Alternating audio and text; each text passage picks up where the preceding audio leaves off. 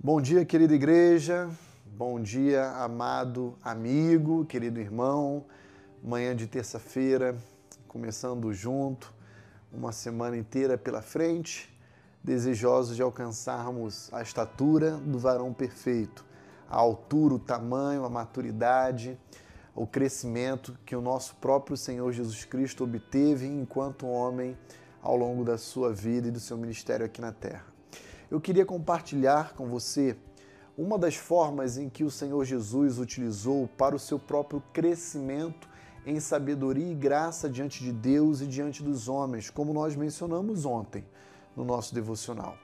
Ah, Lucas capítulo 4, versos 16 ao verso 21, nós encontramos o seguinte: Indo para Nazaré, onde fora criado, entrou num sábado na sinagoga segundo o seu costume, e levantou-se para ler.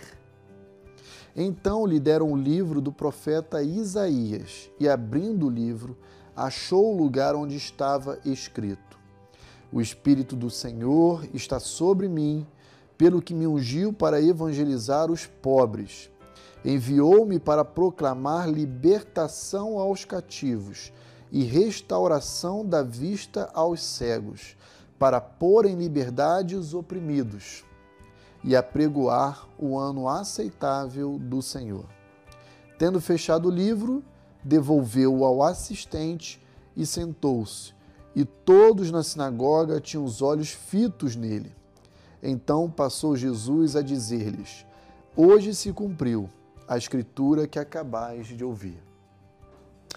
Olhando para essa passagem, o que deve chamar a nossa atenção são dois atos que Jesus realiza e que demonstram o seu crescimento, o seu desenvolvimento enquanto homem, enquanto filho de Deus. Primeiro ato, o ato de congregar-se. O texto nos diz que Jesus, num sábado, foi até uma sinagoga, desejoso então de congregar ali com os demais judeus. E o segundo ato, acompanhado da, do congregar, diz respeito à leitura, à meditação na palavra de Deus. Se nós queremos crescer ao ponto de chegarmos à altura, ao tamanho ah, do varão perfeito, nós precisamos, a exemplo do nosso próprio Senhor Jesus Cristo, o imitarmos. O imitarmos desejosos de congregarmos a família da fé, de estarmos juntos, e também de lermos e meditarmos na palavra de Deus.